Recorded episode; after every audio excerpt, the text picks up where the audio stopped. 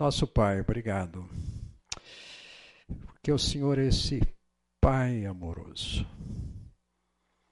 O Senhor pensou em nós, nos criando, mas em dado momento da vida de cada um de nós aqui, o Senhor fez algo ainda maior. Fez com que soubéssemos a respeito do teu amor, do teu filho, e mais do que nunca deu um propósito para a nossa vida por toda a eternidade com o Senhor.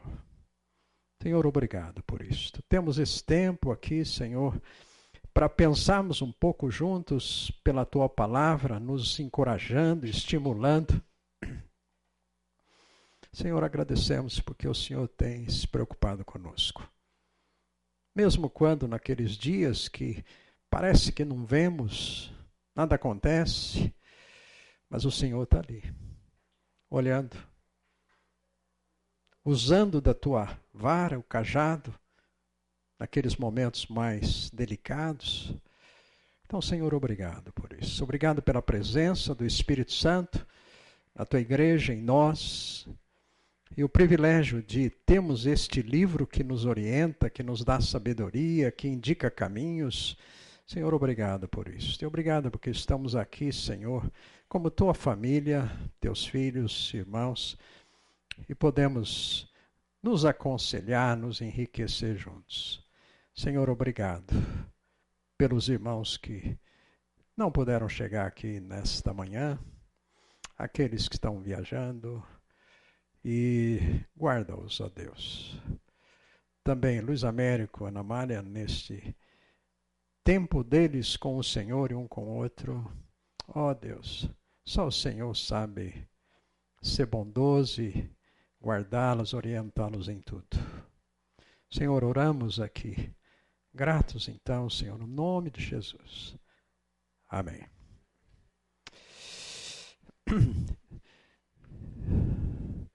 Irmãos, nós estamos aqui olhando para os 60 a mais mais pessoas alegres, né? E pessoas que têm limites, pessoas que têm dificuldades, que têm uma história de vida e somos pessoas que podemos, com inteligência, com sabedoria, com coração, olhando para a nossa própria história, nosso relacionamento com Deus, aprendemos que somos úteis. É. Nenhum aqui está velho, não. Está. Eu ouvi um áudio que eu recebi de um irmão meu, ainda hoje de manhã, a respeito de uma pessoa conhecida nossa, pastor, que faz um trabalho, tem feito historicamente um trabalho muito significativo com jovens, passou a no acampamento que eles têm, fazer um trabalho com adolescentes e crianças.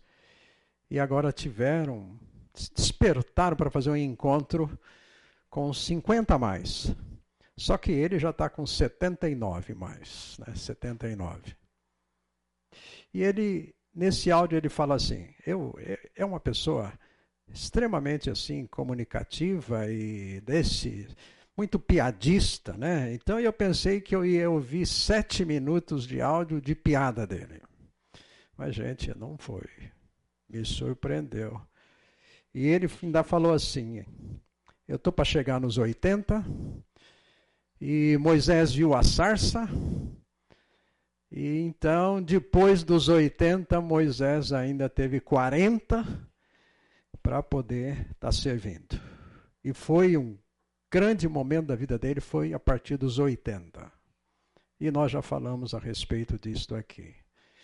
Vamos dizer assim, idade que a gente conta não é documento para Deus, usando essa colocação corriqueira nossa.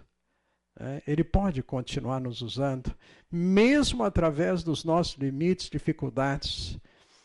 E, mas a gente precisa de ajuda uns dos outros. Ele, nós precisamos do apoio uns dos outros, nós precisamos das orações uns dos outros. Nós vamos tomar um tempo para orar aqui hoje.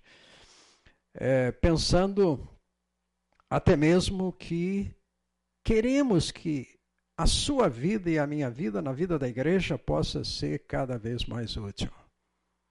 Gente, fomos criados, o texto bíblico diz, criados assombrosamente maravilhoso. Não é só assombroso, viu? Assombrosamente maravilhoso. Com dias contados pelo nosso Pai. E Ele fez com que você conhecesse essa mensagem.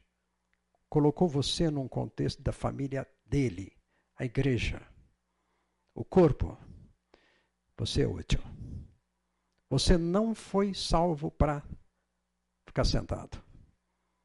A não ser que o Senhor dê para você uma bengala de cada lado e que não dá para levantar. Para Jacó, ele deu uma só, que ele usou mais ou menos 70 anos da vida dele. Né? Em algum outro momento, já mencionamos isto. O fato é que quando ele morre, ele morre com a mão naquela bengalinha ali, que foi muito importante para a vida dele. Então, necessidade nós vamos ter. Necessidades físicas temos, não há dúvida. Mas nós fomos salvos para servir no contexto da vida da igreja. E nós queremos com isto é, renovar algo que já havia sido começado lá no passado. Eu estava lendo até uma matéria essa semana de 2008 aqui, alguma coisa que alguém escreveu sobre seniors, sobre Ministério dos 60 mais. A coisa ficou meio parada. Estamos renovando isto. Né? Inclusive sábado agora, todos aqui estão convidados para um café. Nossa classe. É um café 60 mais.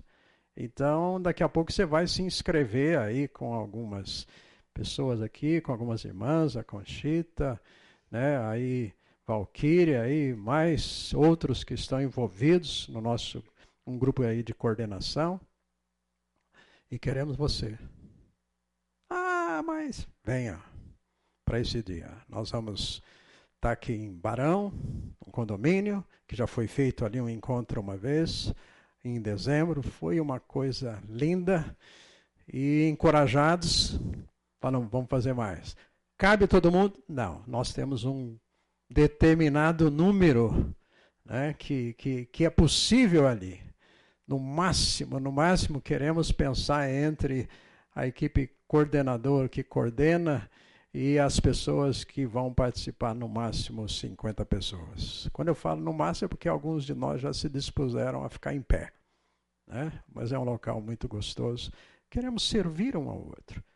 E você vai fazer o quê? Você se inscreve e traz alguma coisa para a gente comer junto. Agora, toda orientação depois será aqui falado, podemos ver aí com a Conchita aí a respeito disso, tá? Mas a partir dessa casa, não está aberto todo mundo. Por quê? Porque não cabe. Nós vamos fazer outros momentos onde queremos abrir, né? Para mais gente que esteja aí aproveitando. No último encontro tinham 42 pessoas, assim, feito também, meio rápido, mas excelente. Foi um tempo precioso de podermos estar juntos e ouvir uma palavra é, naquele dia também. Wagner vai trazer uma meditação para nós. Enfim, temos lá algo sendo programado. No nosso primeiro encontro aqui, irmãos, nós procuramos falar olhando sempre para a vida, a ilustração de vida de Moisés, que reflete para Cristo, como a gente diz assim na teologia, é um tipo de Cristo. Moisés, com seus limites também, com os seus erros, foi usada por Deus. Então, usando da experiência um pouquinho, alguns detalhes da vida dele, não tudo, naturalmente, ah, então nós vamos servir em primeiro lugar, pensando, falamos sobre isto, porque podemos fazer isso pela perspectiva de Deus. Deus quer usar você. Tá? Você não é inútil para Deus. É importante você falar, ah, mas não sei. Você vai saber. Você vai falar, Deus, o Senhor me salvou para fazer alguma coisa, né? É. Então, por favor, me mostre. Você vai olhar para aquilo que creio que todos vocês aqui, como membros da igreja, passaram também por aquela classe descoberta, olhando, conhecendo mais, mas enfim, é hora de poder você falar, Deus, usa a minha vida, por favor. Né? E a importância disso. Um segundo encontro que foi dado pelo Wagner é estamos servindo mesmo num contexto que nós temos dificuldades. Então você não vai dar desculpa. Ah, eu estou com dor aqui, eu estou com dor lá, eu não posso, eu durmo cedo, eu. Gente, todos temos limites e incertezas. E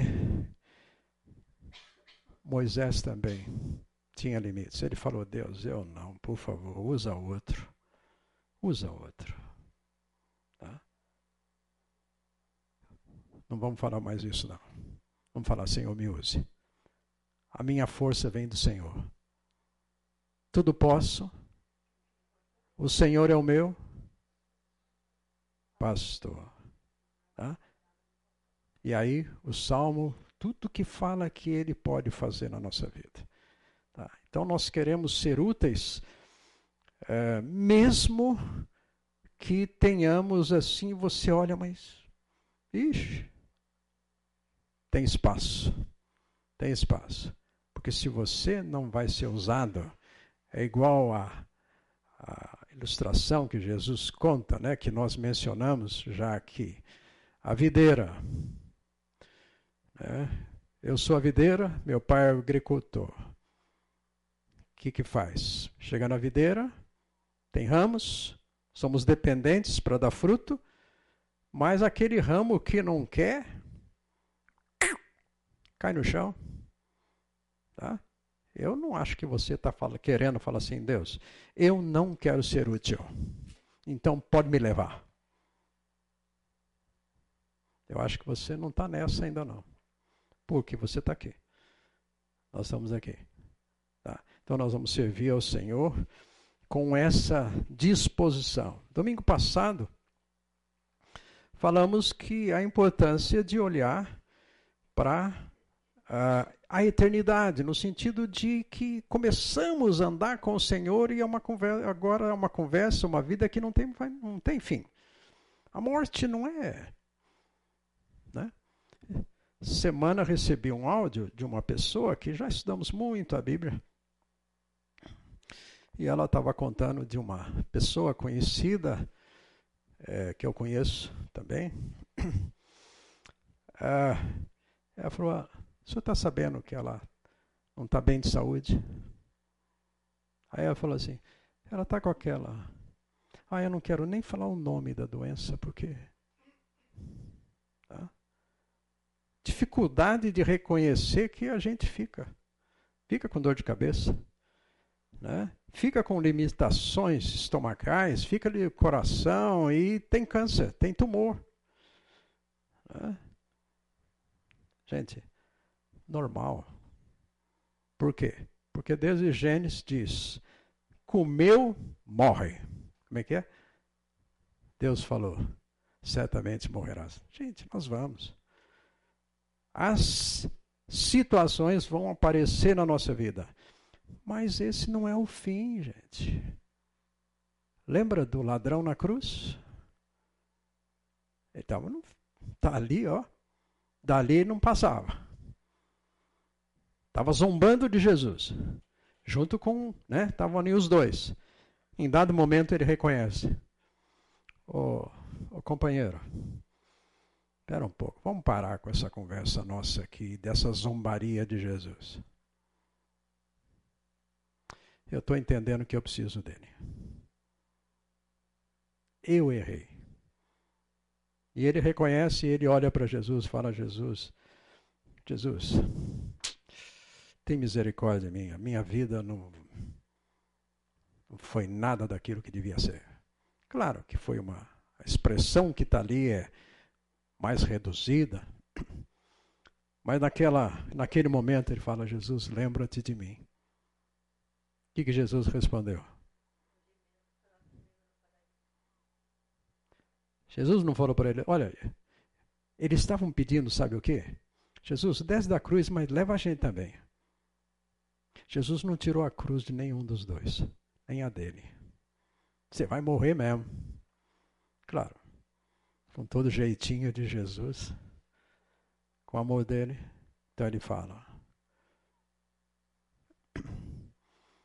Certamente você vai, mas você vai comigo. Você vai estar comigo. Então, eternidade. Eternidade, gente, é algo que nós nem conseguimos imaginar. Alguns de nós vão antes do que a gente, né? Parece que estava no nosso caderninho ali. Não, isso daqui tem cara que vai viver bastante e não vive. Grandes servos de Deus, mencionamos até alguns aqui semana passada, que foram muito tempo antes do que devia. João Batista, 31 anos, muito pouco.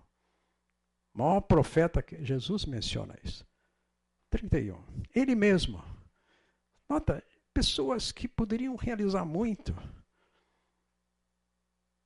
Mas o melhor para você e para mim, gente, não está aqui. Não está aqui. O melhor para você e para mim, lá. Temos que lembrar disto. Porque senão aqui fica muito pesado. Mais do que de fato é. É pesado. No mundo, o texto bíblico deixa muito claro: as, as situações vão vir, as aflições chegam. Se você não está, chega. Né? Mas a perspectiva para nós não é ficar lamentando com o nosso histórico, mas é agradecer porque a, a perspectiva que Ele tem para nós, diante dessas circunstâncias todas, é caminharmos para lá, é o foco para lá. Agora, hoje eu queria trazer o seguinte pensamento: nós vamos servir ao Senhor na vida de pessoas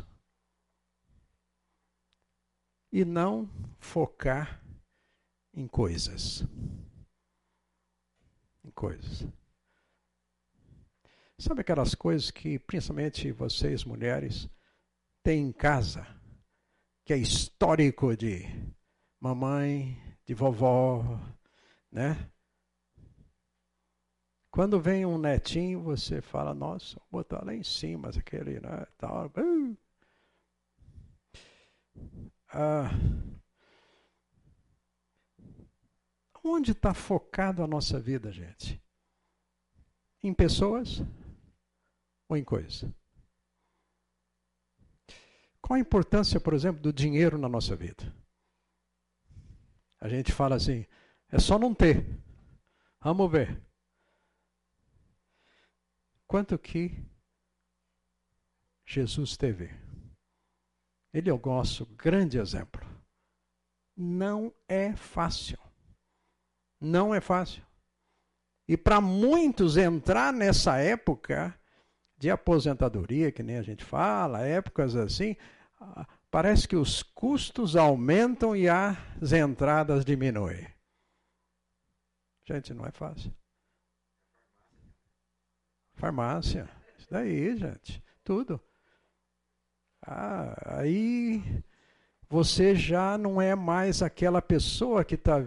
Né? Você fazia tantos pães que você vendia para o doce tal coisa assim. Agora você está trocando receita e tal, já, já não vai mais. Enfim, tá aí, é uma, é uma situação. Então o desafio, gente, eu, se eu posso resumir a nossa relação com Deus, que Jesus resumiu, que os dez mandamentos lá de Êxodo, eles resumem, é, a nossa vida é amar Deus e pessoas e o próximo. Resuma a sua vida nisso. Jesus diz: Eu vim para que tenham vida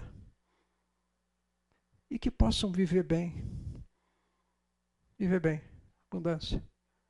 O foco da sua vida, a minha hoje, gente, vamos pensar nos outros e não nas coisas. Quanto mais eu vou conseguir angariar, ter. Por quê? Porque eu não tive, e aí então eu não quero que meus filhos passem, que meu neto. Não...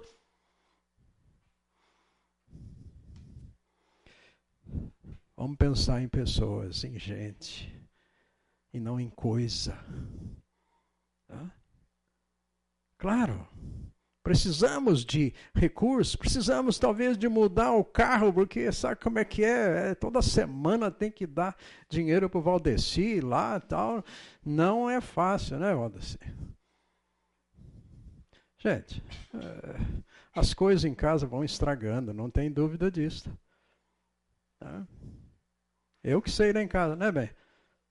É, tem umas coisas lá que agora já ontem numa passei uma fita lá assim, porque sabe como é que é? Quebrou. Nossa, quebrou. Precisa trocar? Precisa trocar. Tá? Mas quebrou. Já usou, já faz 16 anos que está sendo usada aquela peça lá. Agora quebrou. ah, mas não podia. Você já falou isso? Como se não pudesse acontecer algum detalhe desse assim. Né? E aí eu já falo mal de Lorenzetti, de não sei quem lá, de governo. Olha que produto, blá, blá, blá, coisa assim. Gente, oi. A minha sogra falava uma coisa para eles muito legal. Ele, ele falava assim, filha, se não quebrar, a fábrica fecha.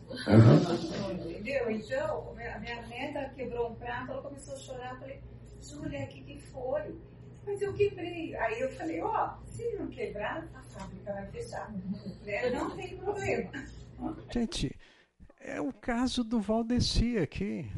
Se o nosso carro não quebra, ele vai comer como? Vai sustentar a Cida, nos desejos da Cida como? Hã? Gente.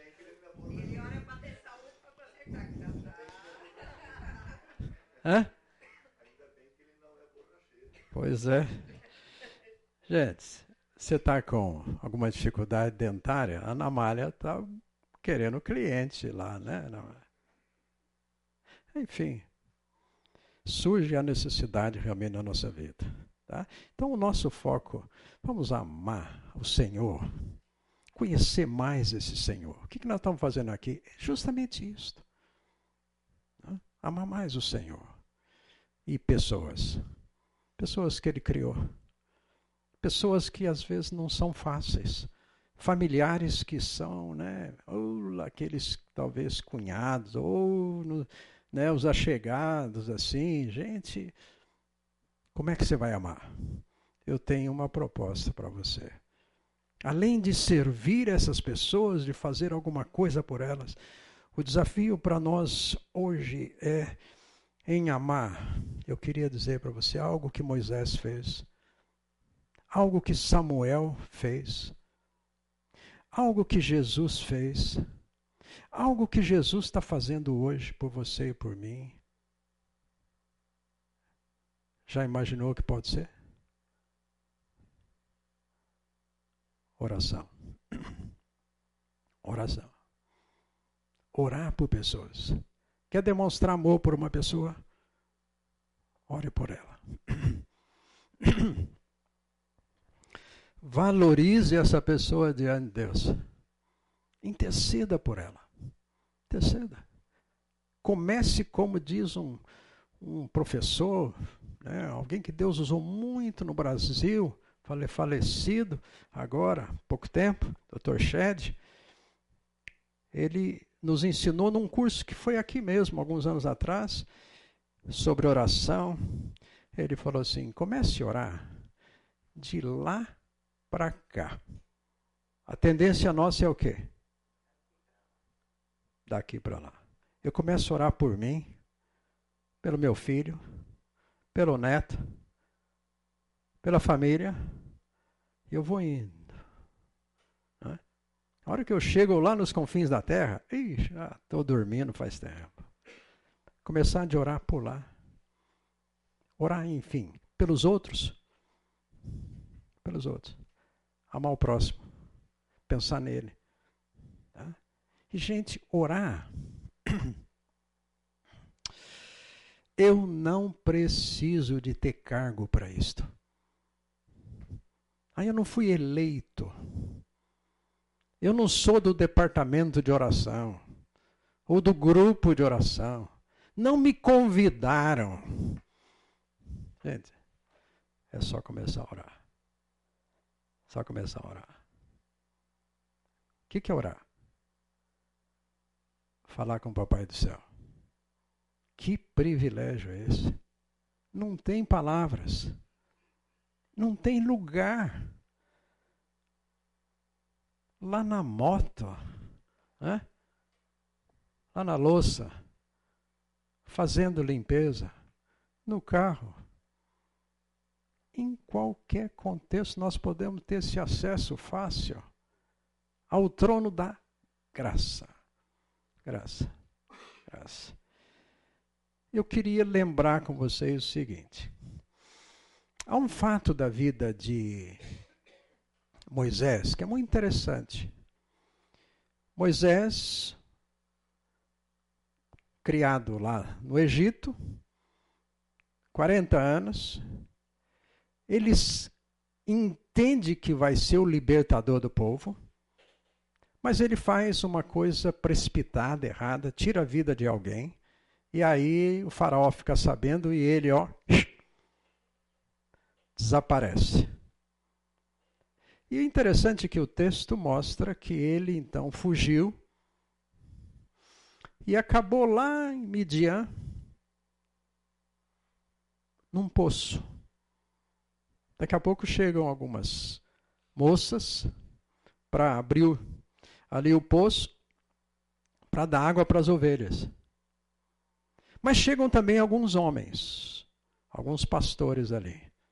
E esses pastores começam a enxotar aquelas moças. Moisés, quarentão, preparado no Egito, encara aqueles homens. Defende aquelas moças. Não foi só isso. Ele abre o poço e dá água para as ovelhas. Agora, da onde que ele está vindo? Gente, do grande Egito. Ele era, foi treinado, estava sendo estudado para ser o próximo faraó, que era considerado então ali, e gente, é considerado, por isso você vê todas aquelas tumbas lá no Egito, assim como o Deus. Agora ele, pela atitude dele, que ele foge, ele vai parar num poço, dando água para ovelhas de algumas moças. Aí depois a gente sabe, o dono das ovelhas, o Jetro, falou: "Esse daí tá bom para ser meu genro". E ele casa com uma delas, tem dois filhos. Mas, gente, ele passa 40 anos ali no deserto cuidando de ovelhas. Não era o homem para ser o faraó? Olha onde Deus o coloca. 40 anos, gente, é tempo. É tempo. Cuidando de ovelha. E foi nesse contexto que Deus vem e fala ao coração dele, falando: Moisés, eu quero te usar. Já temos falado aqui a respeito disso.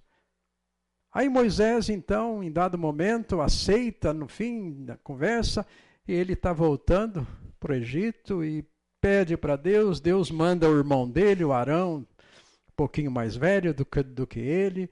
Então os dois agora vão. E acontece todo aquele, aquele algo, aquela situação, né, os milagres ali, os sinais todos que Deus faz, e o povo sai. E, e nesse tempo, a mulher de Moisés e os filhos ficaram com o sogro, com o Jetro, com o vô, dos dois netinhos. Então tá lá, vovô cuidando dos netinhos. Mas chegou uma hora que o Jetro falou: agora eu vou, visitar, vou entregar os netos. Já fez o serviço? Agora estou te devolvendo. Ó, oh, Moisés, agora você né, foi temporário. Não é aí vou para cuidar o resto da vida. Não, Moisés, a responsabilidade sua. Você é o grande líder, mas os filhos são seus. Mas ele chega e o serviço do Moisés ali está muito grande. Gente, é em torno de 2 milhões de pessoas. É o cálculo que é feito. E o Jetro olha aquilo no outro dia falou: oh, Genro, podemos conversar um pouquinho? Estou com uma ideia aqui. E dá a ideia para ele de mudar um pouco a forma como ele estava fazendo. Escolha mais gente, divide responsabilidade. É igual nós aqui, gente, com o Ministério 60 mais. É compartilhando responsabilidade, ninguém faz sozinho. Né? Então o, o Getro sugere isso. Moisés vibrou com a ideia. Botou em prática. Agora, imagine essa conversa. Moisés com 80 e poucos anos. E o sogro? Quantos anos tinha o sogro, Gideão? O que, que você acha? Gente, vamos dizer assim, 100. Né? Para dizer meio por baixo. Você pensar que era o sogro, tal, coisa assim, e as moças casam, né, casavam lá é, prometidas, assim, casavam mais cedo, não sei. Mas vamos falar. Que conversa de dois experientes na vida, para não falar velhinhos, né? Pensando em algo melhor.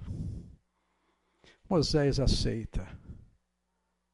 Agora, vocês não acham estranho? Moisés era aquele que o texto bíblico aqui está registrado. Fala assim que ele falava com Deus face a face.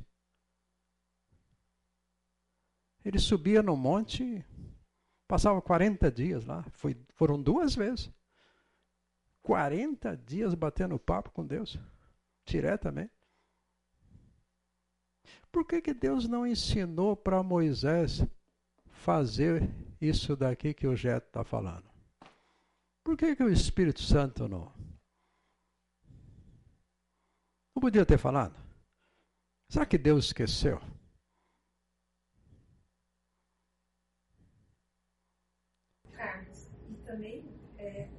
Moisés saiu da casa do Jetro, né?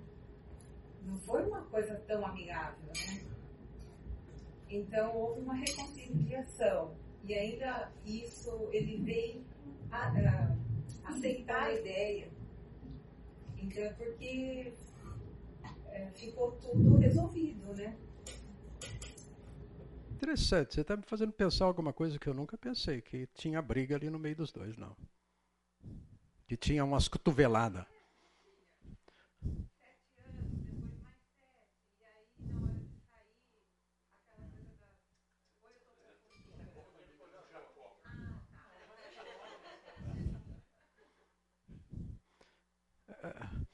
Nota, se teve briga, se não teve, era bem perfeitamente possível que umas cotoveladas sempre vai, gente.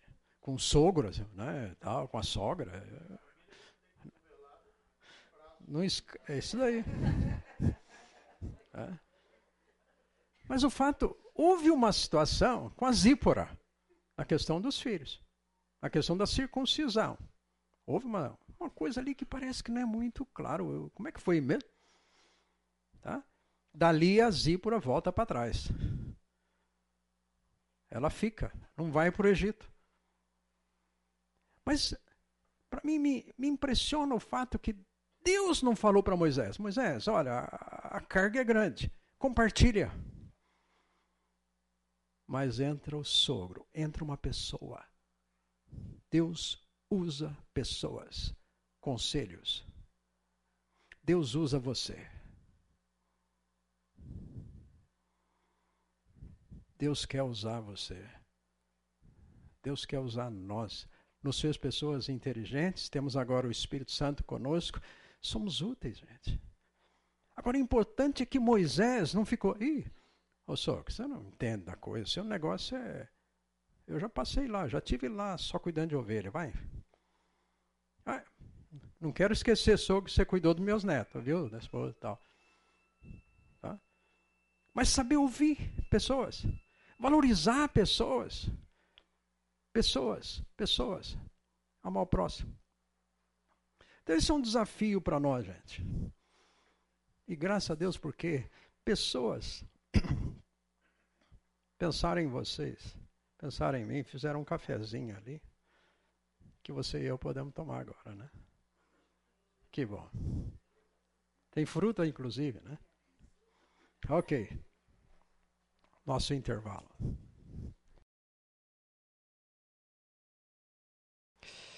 Uma das marcas de Moisés foi justamente esse tempo com Deus. É claro que Deus, em alguns momentos, fez com que ele subisse o um monte para conversar, para orientar. Tudo aquilo que está aqui no livro de no, é, no Pentateuco foi nessa época que Moisés, do deserto, que Moisés teve a oportunidade, gente, de escrever. Gênesis, Êxodo, Levítico, Número, Deuteronômio. Que, é, assim, que desafio.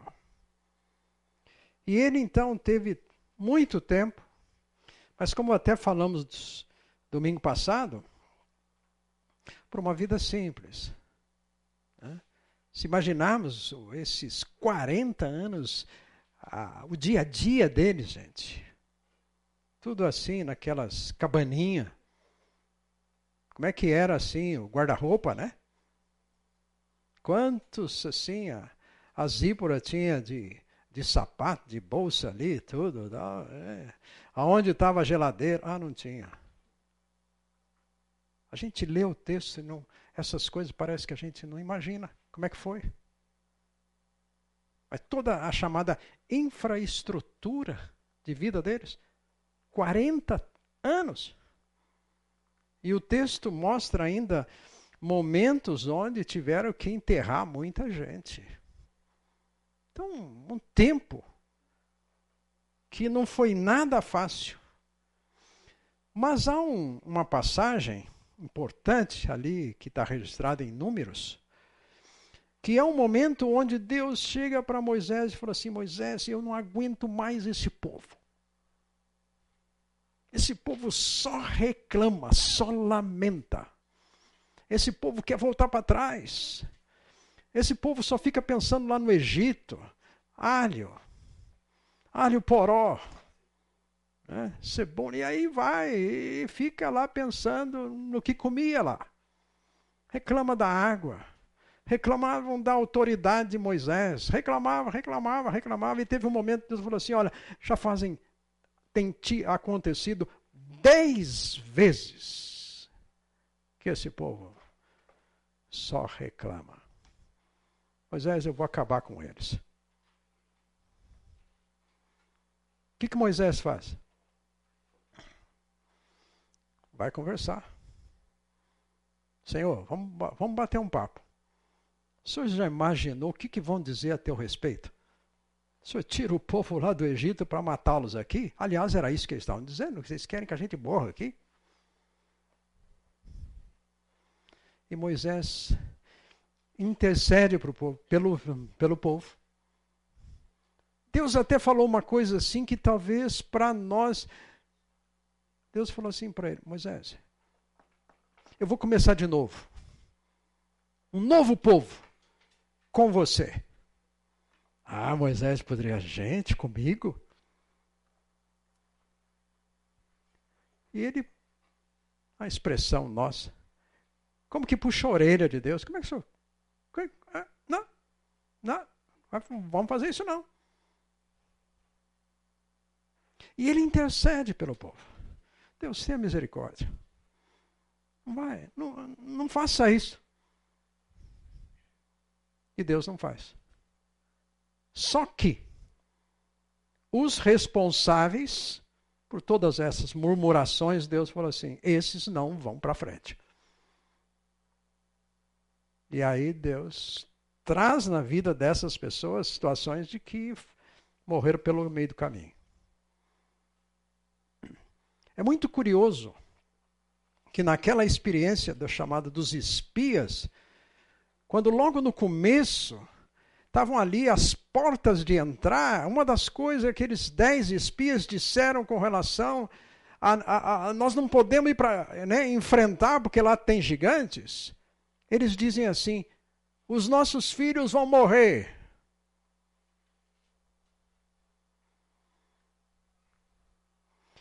Aí Deus, nesses momentos, Deus falou assim: vocês vão morrer.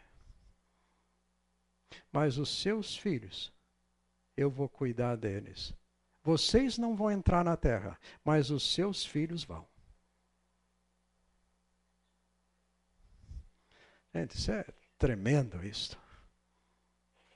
Deus fazendo diferença num momento tão difícil através de um homem que se levanta para orar, para interceder, para conversar com Deus face a face. Deus deu para ele esta, é, esse momento e ele então usa para interceder. Ele poderia ter tirado toda a vantagem daquele momento ali, mas não tira. E aquilo que o povo passou no deserto, ele também, como líder, passou no deserto. Ele não teve vida fácil. Ele enfrentou o que o povo enfrentou. Fez diferença foi essa intimidade com Deus, que você e eu temos, gente. Podemos ter e cultivar mais, desenvolver isso. Deus quer ouvir você. O nosso Pai quer nos ouvir, gente. Ele tem prazer. Eu sinto saudade do meu pai. Terreno. O meu pai tinha um costume, logo depois do almoço, nossa casa lá que moramos mais tempo, sete irmãos, ele tinha uma, no alpendre assim, e tinha duas cadeiras. Uma era dele. A outra para qual filho quiser chegar lá e conversar um pouco com ele. Pedir alguma coisa. Eu lembro até que uma vez eu eu fui falar com meu pai, dentro de várias conversas, eu fui até falar para meu pai, meu pai, esse rapaz que está querendo namorar era a filha mais nova? Não deixa não, pai. Nós não gostamos muito dele, não. Está casado até hoje. Né? Minha mãe já tem netos. E com toda a minha franqueza com ele, minha é, não funcionou. Né? Ah, mas esse tempo ali marca a gente. Está com o Pai. Melhor ainda, gente, estamos com o nosso Pai. Liberdade, você pode falar o que você quiser. Com todo respeito, você pode falar. E quem é ele? E você pode interceder por pessoas, pode colocar qualquer assunto. Pastor, teve outra ocasião também que houve intercessão pelo povo que falaram para Deus. Se tiver cinco entre esse povo, daí eu não mato. Foi Abraão. Foi. Intercede. Ele pede pelo, pelo sobrinho dele. Gente, a Bíblia diz em 2 Pedro, fala assim, o justo Ló. Justo Ló. Aquele que optou por Sodoma e Gomorra, que tinha a esposa amante de desejos, né, de ficar lá para trás, voltar para trás. Por esse, o, tio, o titio estava orando por ele. Orando. Bem lembrado. Sim, Deus o preservou. Apesar até das filhas. Duas filhas ali, meio. E embebedam o pai, né? E se engravidam do pai. Gente, tem coisa na Bíblia que. É. é. Só a realidade bíblica, a verdade nua e crua. Mas por que que está isso aí? É o real do ser humano. Desde Gênesis capítulo 3. Não tem novidade. Tem novidade só quando você fica sabendo de algo. Nossa! Você abre a Bíblia, você vai ver. É. Aprendeu com alguém. Hã? Ah, ok. Ótimo. Tem um, tem um outro homem que me chama muita atenção, que é Samuel. Lembra o nascimento dele? Ana, clamando para ter um filho, ela é estéreo. E ela intercede. O Eli já está né, lá no fim da curva, enxergando muito, pensa que ela tinha enchido a cara. E então, mulher, que você bebeu, que você comeu. Não. É que eu estou muito triste, angustiado de alma, eu estou orando. Estou com um pedido para fazer ao Senhor. Aí ele falou uma coisa certa. Pode ir embora para casa, Deus vai ouvir você. E Deus ouviu. E nasce Samuel. Mais ou menos, talvez, quando ele tinha uns três anos, a Ana foi entregar para o Eli, o sacerdote. Gente, entregar o filho primogênito assim, para ficar lá no, na tenda, lá no tabernáculo ali, né? Difícil isso. Ela teve outros filhos? Aí o Samuelzinho cresce.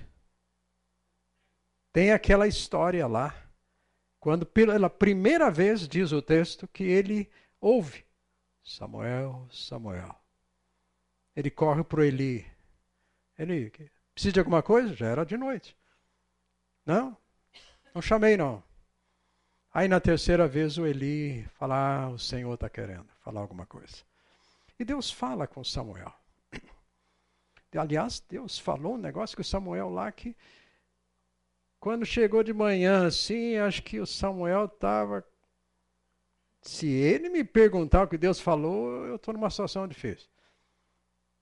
Ainda bem que o Eli falou assim: que é que Deus falou para você? Seja o que for, pode contar para mim. E ele contou que Deus iria punir o Eli e os seus filhos. Nossa, difícil. Por um pré-adolescente, sei lá, chegar e falar, e falar isso.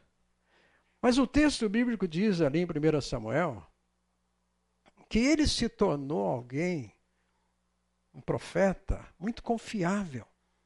E o que ele falava, a palavra do Senhor acontecia. Claro, ele tinha toda a direção do Senhor, a unção do Senhor para isso. Agora, ele teve um ministério dele. Mas ele teve alguma dificuldade com os dois filhos dele. Os dois filhos dele, por algum motivo lá, gostavam de cartão de crédito. Gostavam de um dinheirinho. E andaram fazendo alguma coisa lá que as autoridades de Israel chegaram e falaram assim: olha, os seus dois filhos são bonzinhos, mas nós queremos um rei. As nações têm rei, nós também queremos, porque não vai dar para continuar o seu ministério através dos seus filhos. Gente, é difícil isso. Difícil. Aí ele então vai falar com Deus. Senhor, aí Deus fala, vamos fazer. Escolhe em Saul umas, um contexto é, de toda aquela escolha, direção de Deus, uma coisa aparentemente muito clara. E a gente sabe que depois Saul se torna o rei, é ungido, começa, mas daqui a pouco Saul começa a bater pino. começa a fazer o que não devia. E Deus diz assim: Ó oh, Samuel, vamos escolher outro. Mas antes disso, no momento que tem a unção de Saul, Samuel alertou-os. E Samuel diz para ele o seguinte: olha, para o povo, para as autoridades, aqui tem um livro, eu vou ensinar vocês. Eu vou continuar ensinando vocês. E eu não vou deixar de orar por vocês. Porque se eu deixar de orar de vocês, eu peco contra o meu Deus. Olha o peso da palavra.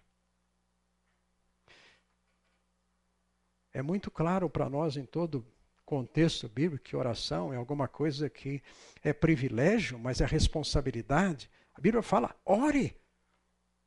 Então, não orar é desobediência. E vamos dizer claro, é pecado é querer resolver as coisas por mim mesmo. E o que, que acontece? Quando chegou uma hora que Deus falou assim para ele: Olha, vamos escolher outro. Essa situação toda de rejeição de Saul, o texto ali é maravilhoso, que mostra toda a humanidade de, de Samuel. E falou que Samuel ficou para baixo, entrou em deprê. Por quê? Saul que errou, que fez tudo errado? Por que, que ele vai ficar triste por isso? Deus querendo agora outra pessoa? Sabe, sabe aquele momento assim que você faz determinada coisa e não dá certo? Aquele projeto que você faz e aquele filho que você investiu e aquela situação que você se dedicou e se frustra com o resultado.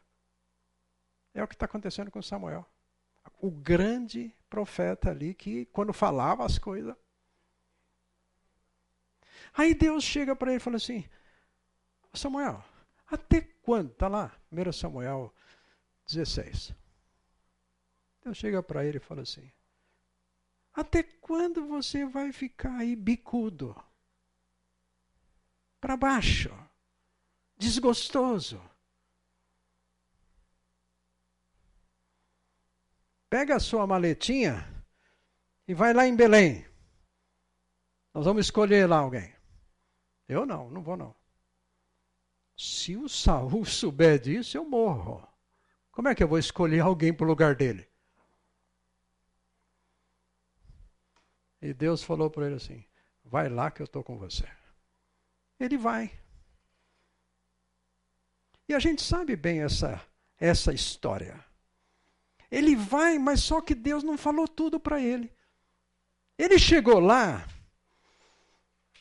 e no jantar aparece lá o filho mais velho. Ele falou: É esse. Deus falou: eu vejo o coração. Você vê a casca. Isso, essa verdade aqui é um princípio por toda a Bíblia, o quanto Deus vê a sua disposição interior, a minha, o quanto você e eu damos desculpa para não fazer as coisas, é, é coração. Ah, não posso, estou com dor na perna. Hum, tá bom, então eu vou quebrar a perna de vez e aí você não faz mesmo. Enfim, as chamadas desculpas que a gente às vezes quer dar para não fazer certas coisas. E a gente sabe pelo texto ali que os, todos os filhos passaram e parece que Samuel estava aprendendo. Falou: não, não é esse não. Não é esse não. Até que chega o Davi, né? Que ele ainda fala assim: mas só isso de filho você tem? É pouco. Está faltando um.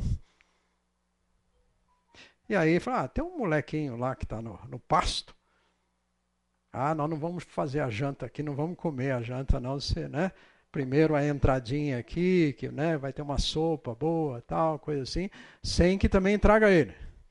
E a gente sabe. Davi é ungido. Agora, fala a verdade. Por que, que Deus não falou claro logo tudo para o Samuel, que era o homem que ele conversava? Manda ele para lá, sem saber direito quem é, escolher, e ainda fica meio como que quase passando vergonha. Eu vim aqui para ungir alguém, não, não tem? Você não tem mais filho? Nota que Deus não foi claro. A direção foi passo a passo. Não foi uma coisa assim que Deus falou, ó, tá aqui, ó. O, o, o, quem eu vou ungir lá, ele é loirinho, não é muito alto, não. E ele vai estar tá lá no pasto, cuidando das ovelhas. Deus não falou nada disso. Deixou ele meio como que trupicando com as coisas, né? Procurando saber. Deus foi abrindo para ensinar o tal do dia a dia. Gente, isso é uma verdade para nós, para essa nossa vida de oração com Deus. Para que orar, gente, se Deus já sabe tudo? Deus já sabe quem vai se converter, quando Jesus volta. Para que ficar é, se desgastando o joelho aí nisso tal? E... Gente, nós somos parceiros. Deus dá para você e para mim o privilégio de ser parceiro com Ele na obra dele, nas mudanças espirituais que Ele quer fazer. A tal ponto, gente, que Ezequiel. Ezequiel 22 tem um texto e Deus diz assim: Eu estava querendo fazer umas coisas, mas não tem ninguém que ora. Eu estava procurando um para orar. Mas não tem. Não tem nenhum que vem falar comigo. Deus, faça isso. Que pede. Deus já não sabia. Deus não tem plano dele. A gente não fala assim. Alguém fala alguma coisa assim, que está passando dificuldade. Deus está no controle. A gente já. Nós temos as respostas. Nós faz. Nós não precisamos nem orar, gente.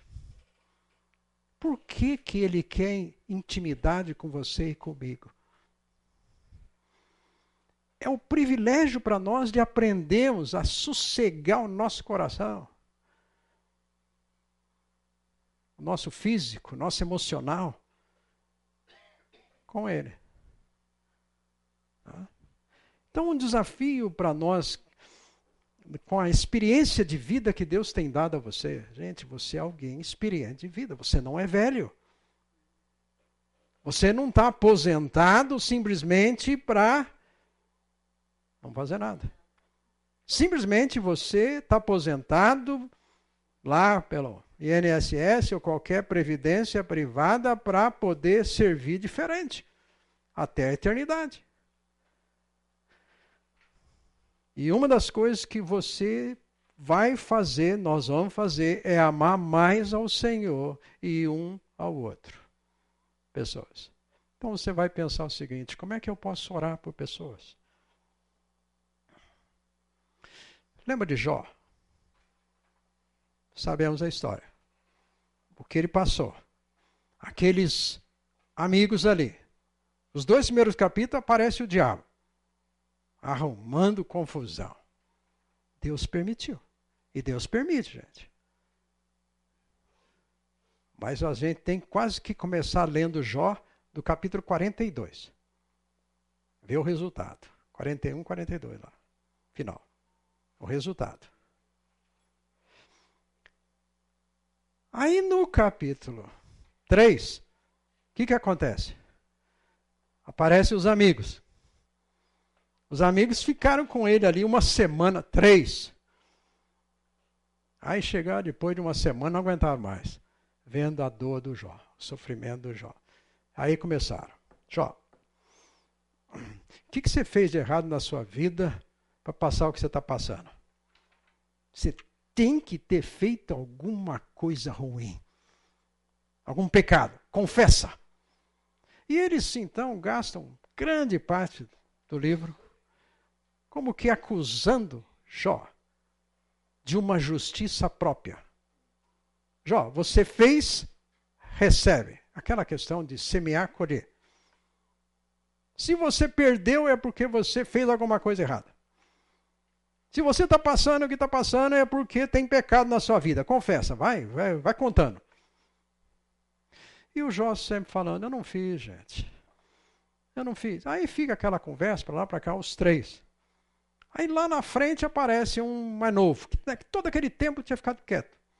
O Eliu. Aí o Eliu.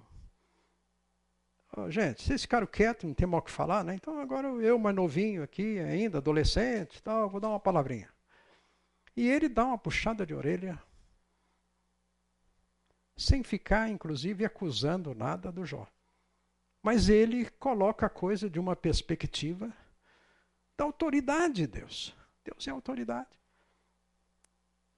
E o Jó não entendendo, então ele tem aqueles momentos que ele reconhece a, a Deus e o que ele está passando, ele não entende, porque também, gente, fala a verdade. O que ele passou não foi qualquer dor de cabeça. Perder tudo que perdeu. Tudo. Só sobrou a esposa e ainda que ficou falando para ele assim: chuta Deus, joga a bola. Deus não. Se esse é o Deus que você cultuava e faz isso na sua vida, isso daí. Mas aí Deus fala assim: Jó, vem cá, vamos conversar um pouco. E Deus faz quase 100 perguntas para Jó: Jó, você entende isso? O Jó nem falava. Deus falou assim: tem uma segunda pergunta. Você entende?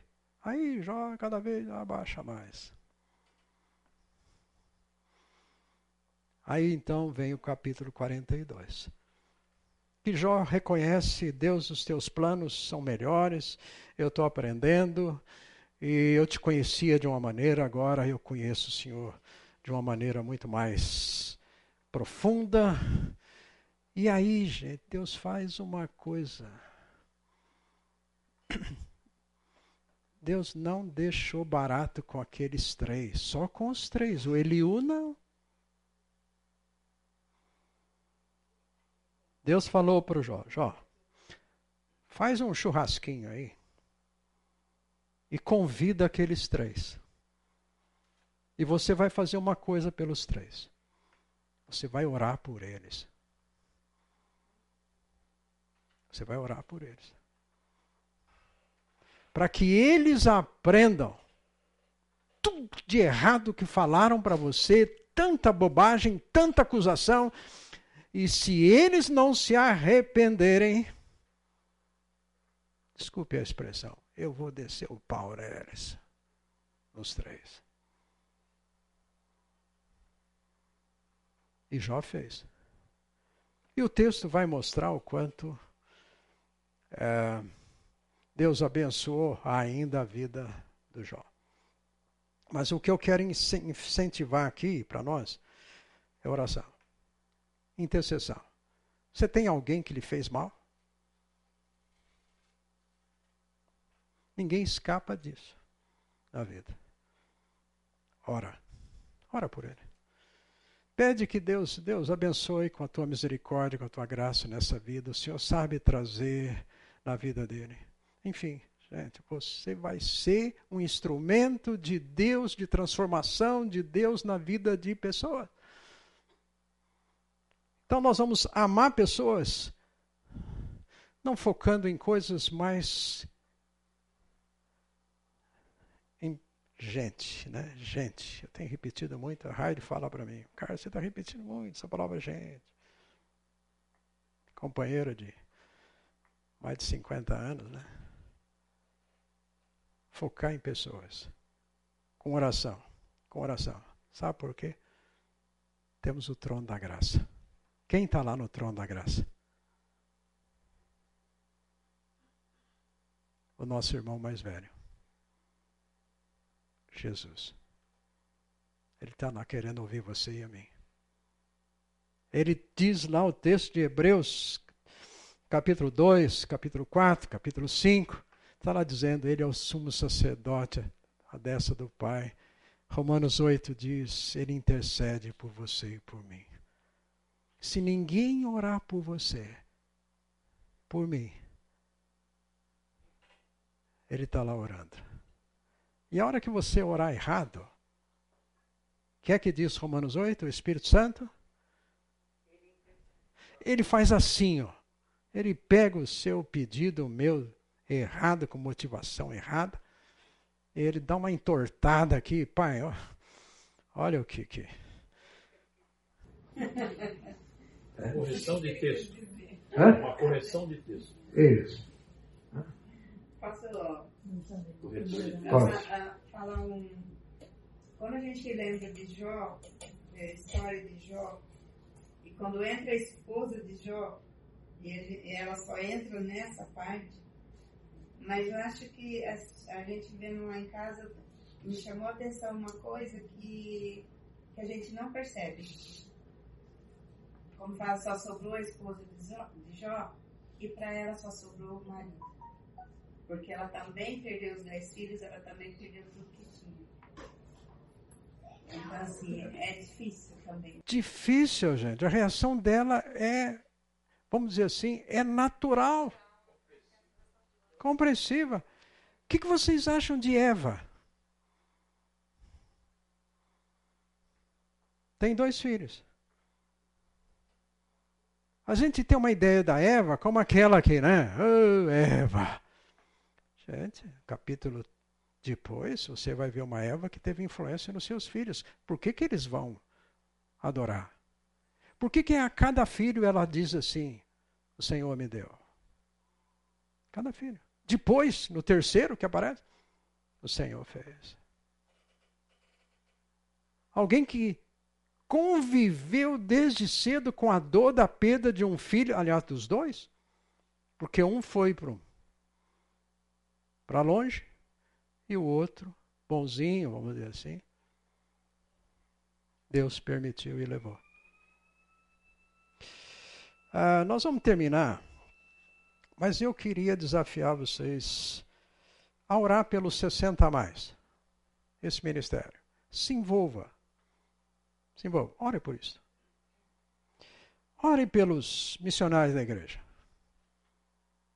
Muitas vezes a vida do missionário, do pastor inclusive, é solitária. Parece que está rodeado, mas às vezes tem muita coisa que ele precisa da força de trás. Então, ore. Sertão. Ministério maravilhoso. Natal. Belo Horizonte. Paulo Afonso. Morungaba. São Paulo. São ministérios que em pessoas envolvidas. Seus desafios. Tome tempo para orar por eles. Ore pela nossa liderança aqui, colegiados, pastores. Todas pessoas de carne e osso. Não pense que não tem problemas. Ah, o pastor é aquele assim. Eu já ouvi isso muitas vezes. Pastor, ora por mim, porque a sua oração funciona. Chega. Gente, tem hora que nem a minha oração passa nem da. Né? Se eu entrar debaixo da cama, nem passa. Sou tão gente. Por isso Jesus orou, dizendo, ele dizendo, eu sou gente. Ele estava com o pai porque precisava de força. Oremos uns pelos outros, família. Terceira, ganhe a sua família para ver mudanças espirituais, não falando. Nessa idade, eles vão talvez nem sempre querer ouvir você, mas Deus ouve. E quem faz diferença, de fato, é Ele, não nós. Não nós. Mas o Senhor está aí para nos usar Gente, sem lamúrias. Tá, dói, gente. É, pode falar, eu estou com uma dor aqui, não tem importância. Fala. Não vem aqui chegando no culto e fala assim, tudo bem? Tudo bem. E você está acabado. Fala, olha, hoje Preciso que você ore por mim. Preciso que você ore por mim. Né? Já falei para o Meco, Meco, a hora que você estiver lá nas montanhas, lembra de orar pelos pecadores aqui. Viu? Tá? Orar. Se ouviu alguma coisa, alguma necessidade, não precisa fazer aquela oração assim compridona. Falar para Deus o que ele tem que fazer. Tá? Você não precisa, só menciona o nome da pessoa, Deus já sabe tudo que ela precisa. Então a lista pode ser grande, porque você não precisa falar, Deus, lembre da Valquíria. Porque a Valquíria, eu estou sabendo que a Valquíria, aí você conta, dá a impressão que Deus não sabe que a Valquíria fez aquilo e um pouco pior. Não. Ah, eu só posso mencionar. Deus, o Gideão. Que bom que o senhor gosta dele. É pouco. Mas não para Deus, Deus sabe.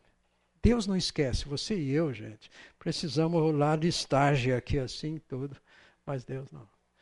Nós somos parceiros do Senhor. É o nosso desafio grande desafio para esse ministério é oração, oração, oração.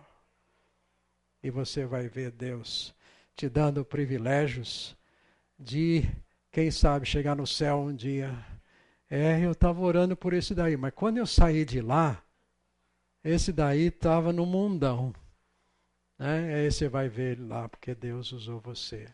Deus ouviu a sua oração. Então vamos orar. Nosso Pai, obrigado por esse tempo, por esta manhã, por essas vidas aqui, Senhor, tão preciosas, amadas pelo Senhor, vidas pelo qual o Senhor enviou seu Filho a todos nós. O Senhor enviou o Espírito Santo, está aqui conosco. E como pastor que o Senhor é na nossa vida, o Senhor vai caminhar conosco hoje. Nós não merecemos, mas o Senhor faz porque é gracioso. Pai, em nome de Jesus, nome dele que nós estamos lembrando. Amém, Senhor.